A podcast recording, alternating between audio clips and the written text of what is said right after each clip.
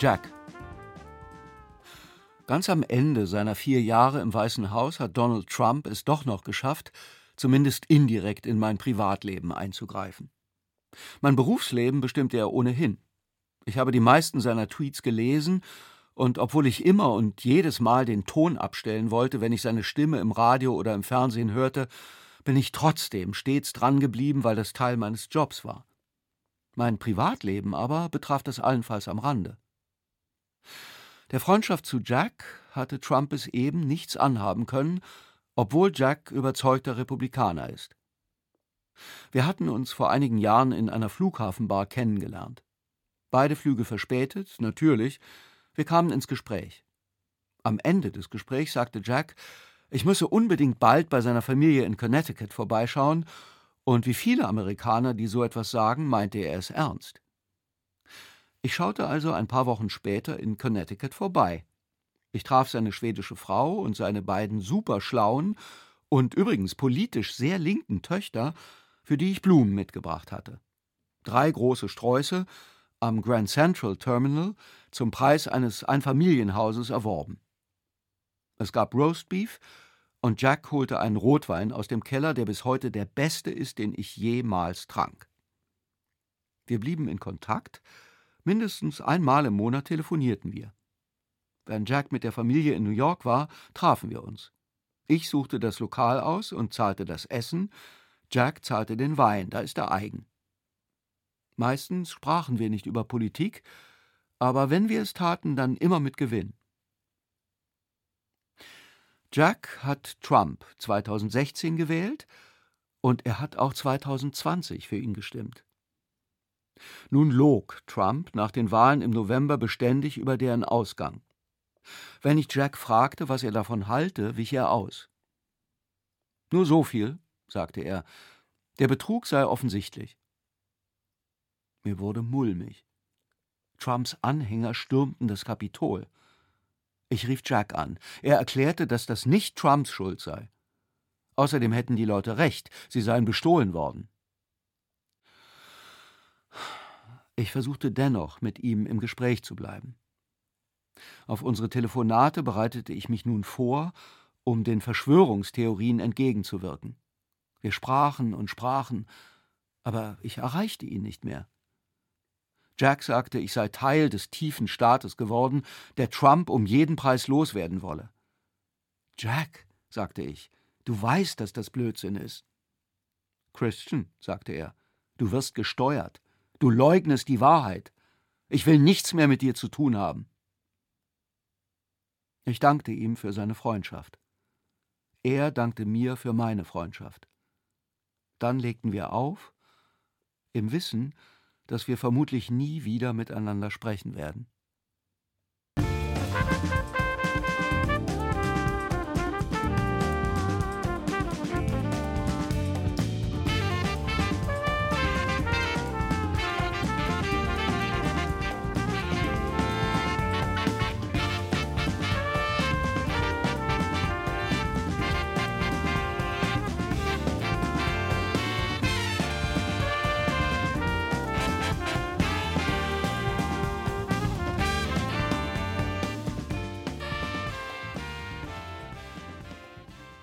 Simon and George.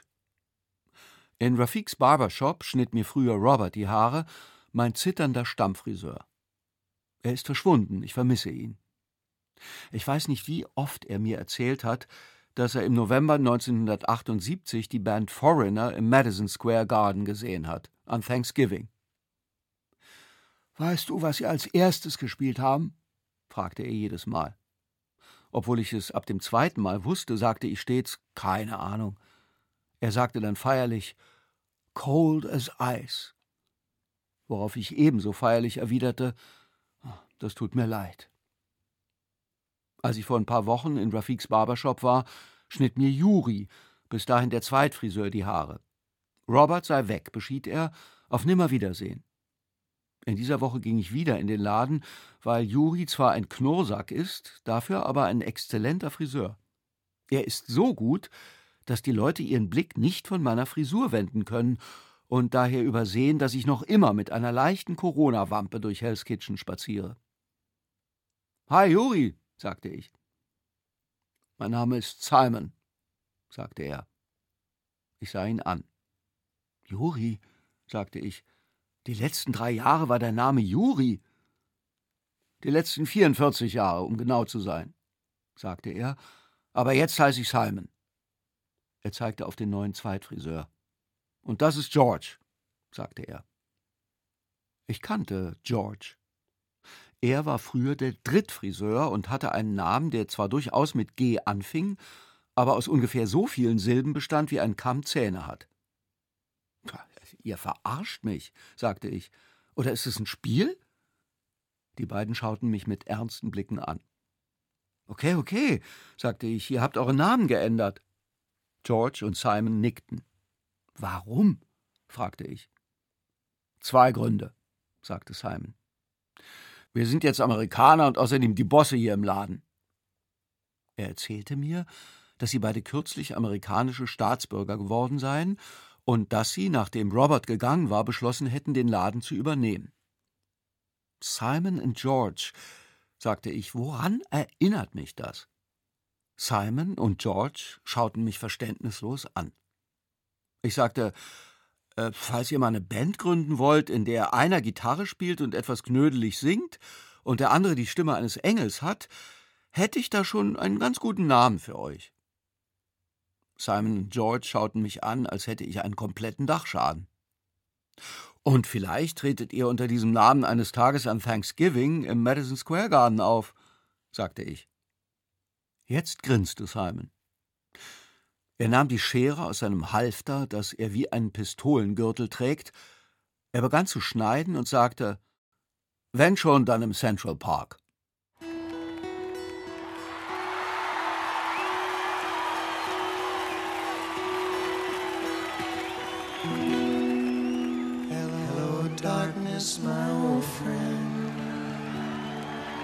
I've come to talk with you again. Because a vision softly creeping left its seeds while I was sleeping, and the vision that was planted in my brain still remains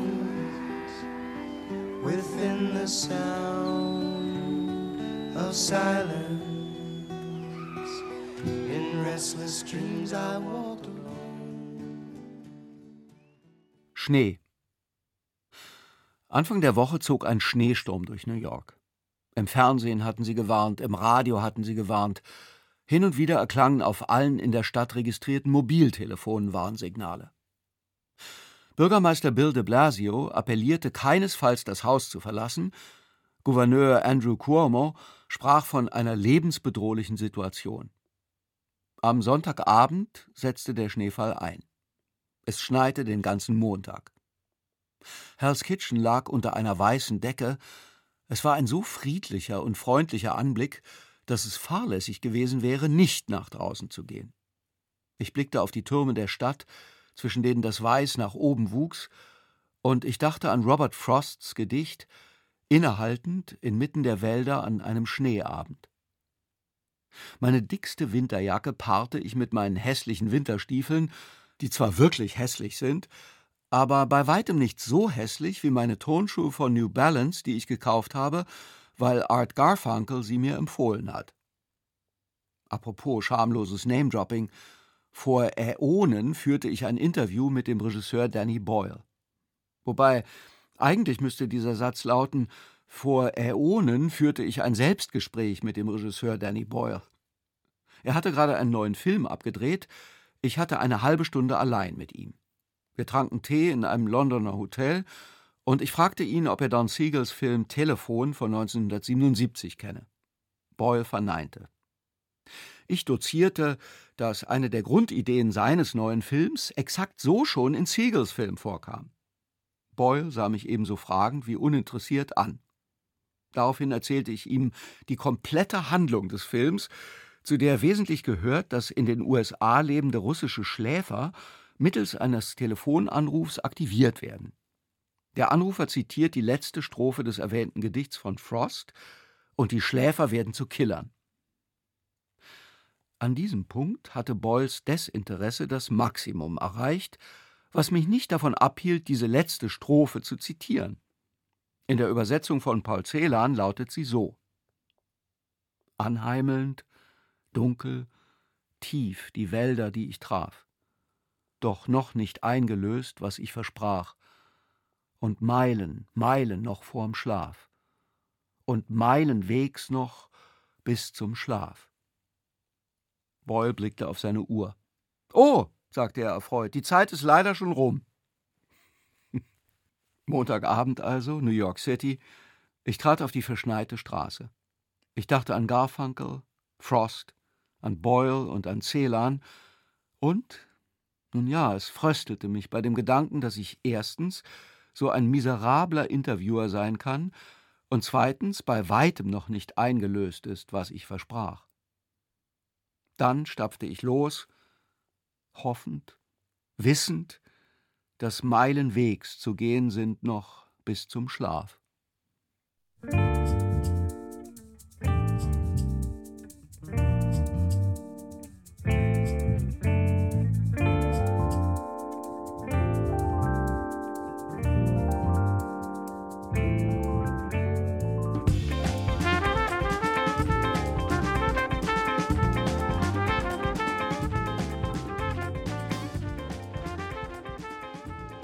Zweites Frühstück. Bei meinem New Yorker Lieblingsradiosender WNYC hatten sie sich in dieser Woche überlegt, ihr Publikum einen Vormittag lang mit einer Sendung über chronische Krankheiten zu behelligen. Eigentlich bin ich sehr gut darin, das Radio laufen zu lassen und es nur wahrzunehmen, wenn mich etwas interessiert. Chronische Krankheiten mir unbekannter Leute zählten bisher nicht dazu. Aus irgendeinem Grund konnte ich trotzdem nicht weghören. Zugeschaltet war eine Frau, die detailliert davon erzählte, dass ihr immer wieder und oft in unpassenden Momenten die Kontrolle über ihren Enddarm abhanden komme, was zu unschönen Ergebnissen führe. Falls die Hörerinnen und Hörer es nicht richtig verstanden hätten, sagte sie, zu sehr unschönen Ergebnissen. Sie habe ein Buch darüber geschrieben und da sie der Ansicht sei, dass möglichst viele Menschen über diese unschönen Ergebnisse Bescheid wissen sollten, habe sie sich dazu entschlossen, auch im Radio in aller Deutlichkeit darüber zu sprechen und nichts zu beschönigen. Im Detail sei es nämlich so, dass ich drehte den Ton ab und beschloss, an diesem Vormittag von meinem zweiten Frühstück abzusehen, das ich sonst gegen halb elf zubereite. Das erste Frühstück das aus zwei Knäckebroten mit Frischkäse sowie einem zu großen Becher Espresso bestanden hatte, rumorte in meinem Magen. Habt ihr nicht mehr alle Perlen auf der Kette? fragte ich das Radio. Das Radio schwieg. Eine Stunde später drehte ich den Ton wieder an. Die Frau war immer noch zugeschaltet. Sie beantwortete jetzt Hörerfragen. Bevor die Hörer Fragen stellten, erzählten sie erst einmal von ihren eigenen chronischen Krankheiten von angeborenen Leberschäden, die zur Dialyse und zur Amputation von Gliedmaßen führten, von immer wiederkehrenden Killerkopfschmerzen, gegen die keine Behandlung hilft, von Gewebeschwächen, die Gewitter von Bandscheibenvorfällen zur Folge haben, von Nerven, die ohne erkennbaren Grund extreme Schmerzbotschaften ans Hirn senden. Mein erster Impuls war, den Ton gleich wieder abzudrehen. Ich hatte die Hand schon am Radio, aber ich hielt inne. Ich hörte zu. Ich lauschte den Geschichten, eine schlimmer als die andere. Ich fühlte mit der Frau, die mit einem Loch im Herzen geboren wurde. Ich zitterte innerlich mit dem Mann meines Alters, dessen Hände so stark zittern, dass er kaum alleine essen oder trinken kann.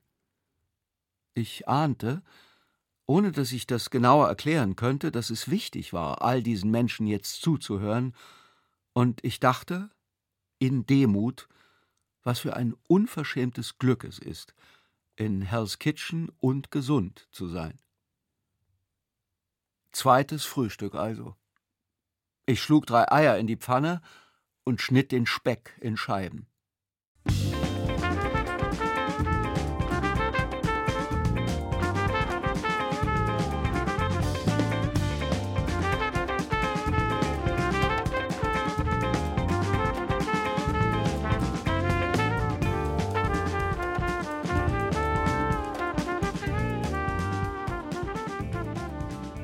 Eis. Auf meinem Balkon hat sich eine feste Eisschicht gebildet. Man könnte darauf Schlittschuh laufen, wenn man denn Schlittschuh laufen könnte. Ich kann es nicht. Ich kann auch nicht Rollschuh laufen oder Skateboarden oder Skifahren. Ich kann überhaupt nichts fahren, das keine Bremse hat. Ich bedauere das. Von all den Dingen, die ich nicht kann, könnte ich am liebsten Klavier spielen und Sachen fahren, die keine Bremse haben. Dass sich die Eisschicht gebildet hat, liegt, abgesehen davon, dass es in New York gerade recht kalt ist, daran, dass auf dem Balkon fast permanent Wasser steht. Die Leute, die im vergangenen Jahr angefangen hatten, den Balkon zu renovieren, haben die Arbeiten längst eingestellt, und heute habe ich den Verdacht, das könnte auch daran liegen, dass ihnen aufgefallen war, dass sie es fundamental verbockt hatten. Ich bin kein Ingenieur, aber ich weiß, dass es ungünstig ist, wenn die Abflüsse die höchsten Punkte einer Fläche sind, auf der sich Wasser sammelt. Irgendjemand müsste einen komplett neuen, austarierten Boden auf dem Balkon verlegen. Das geht aber nicht, weil auf dem Balkon hier und da Gerüste stehen, an denen die Körbe hängen, in denen Arbeiter am Haus rauf und runter fahren, um die anderen Balkone und die Fassade zu renovieren. Wenn alles nach Plan laufe, hieß es zuletzt, könnten diese Arbeiten im Herbst abgeschlossen sein. Vielleicht, und nur vielleicht, wäre dann noch Zeit, meinen Balkon und den der Nachbarn vor Einbruch des Winters wieder benutzbar zu machen. Natürlich erinnert mich die Balkonsache an die Pandemie. Erst denkt man, das ist relativ schnell erledigt, dann merkt man, dass es etwas länger dauert. Zwischendurch die Hoffnung, dass doch bald alles wieder okay ist. Schließlich die Erkenntnis, dass, wenn alles nach Plan läuft, die Reparaturen an Balkon und Leben frühestens im Herbst zumindest größtenteils abgeschlossen sein könnten. Vielleicht. Wer schon länger durch die Weltläufe wandert, hat gelernt, erstens, dass alles eitel ist und Haschen nach dem Wind, zweitens, dass nicht oft, aber manchmal und dann immer zur Unzeit eine kalte Faust das Herz umschließt, und vor allem drittens, dass absolut nie alles nach Plan läuft. Ich bin deshalb in Bezug auf die beiden großen Themen der Zeitgeschichte Pandemie und Balkon skeptisch. Was mich genau gepackt hat, weiß ich nicht. Ich zog meine New Balance Turnschuhe an und ging aufs Eis. Ich machte einige Schlittschuhlaufbewegungen, zwei Meter, drei Meter, bis zum ersten Gerüst. Dann in die andere Richtung, drei Meter, bis zum nächsten Gerüst. Als ich zur dritten Bahn ansetzte, legte ich mich auf die Fresse. Während ich auf dem Eis lag und mein Körper signalisierte, dass ich einerseits ein Idiot, aber andererseits unversehrt sei, materialisierte sich in meinem Kopf ein Gedanke. Wenn die Pandemie vorbei ist, werde ich versuchen, eine Weile ohne Bremse zu leben.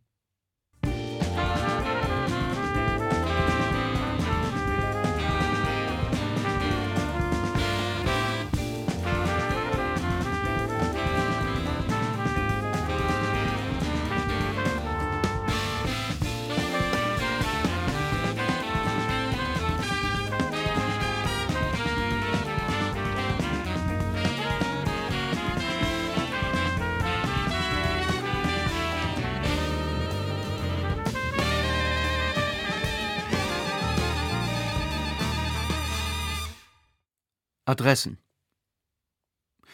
Kürzlich habe ich ausgerechnet, dass ich in meinem Leben 21 Mal umgezogen bin. An jedem einzelnen Ort hätte ich länger bleiben können, sie waren alle vollkommen okay, aber irgendwann kam immer der Tag, an dem ich meinen Kram packte und weiterzog. Sehr gern habe ich, dies nebenbei, im Londoner Stadtteil Belsize Park gewohnt, wo ich eine Weile ein zugiges Schmuckstück mietete, 22 Belsize Avenue, Flat 6, London NW3, 4AU, United Kingdom, auf dessen Schlafzimmerfenster sich ein unentfernbarer Vogelscheißfleck befand. Bis heute bilde ich mir ein, es war Adlerscheiße. Mein 21. Umzug führte mich nach Hell's Kitchen.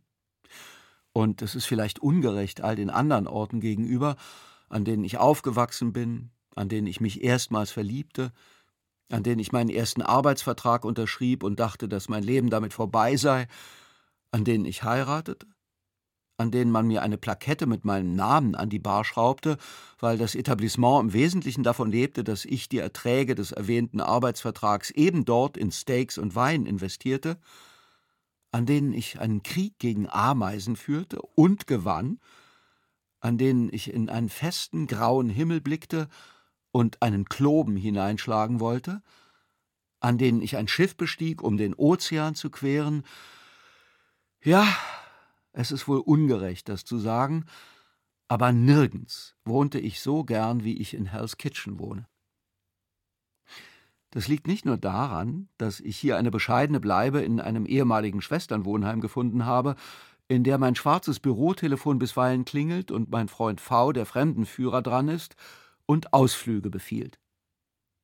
Es liegt auch daran, dass der grizzlyhafte Tracy Westmoreland bei mir im Haus wohnt, der mir zum Abschied jedes Mal Hals- und Beinbruch wünscht. Als er erfuhr, dass es diese Kolumne gibt, drohte er, dass er mir tatsächlich die Beine brechen werde, falls ich jemals verrate, wo eine gewisse Bar, in der er als Türsteher arbeitet, genau liegt.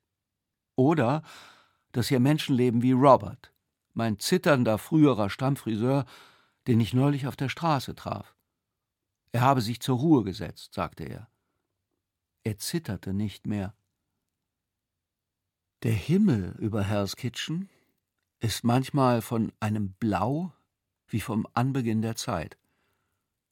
Und an ausgesucht wenigen Tagen im Frühling und im Herbst geht die Sonne exakt in einer Linie mit den Straßen unter, was einen fast an die Existenz einer höheren Gewalt glauben lässt. Sollten Sie, verehrte Leserin, geschätzter Leser, demnächst ein Schiff oder ein Flugzeug besteigen und in Hell's Kitchen vorbeischauen, wer weiß, vielleicht bin ich noch hier, dann sehen wir uns. Vielleicht aber werde ich zum 22. Mal umgezogen sein. Mal sehen. Sollten wir uns wieder erwarten nicht über den Weg laufen, hier noch schnell dies. Essen? Gehen Sie zu Pure Thai. Die hausgemachten Nudeln sind der Wahnsinn trinken? Nun, es gibt da diese exzellente Schrottbar namens Rudy's. Die genaue Adresse lautet 627 9th Avenue, New York, NY 10036, USA.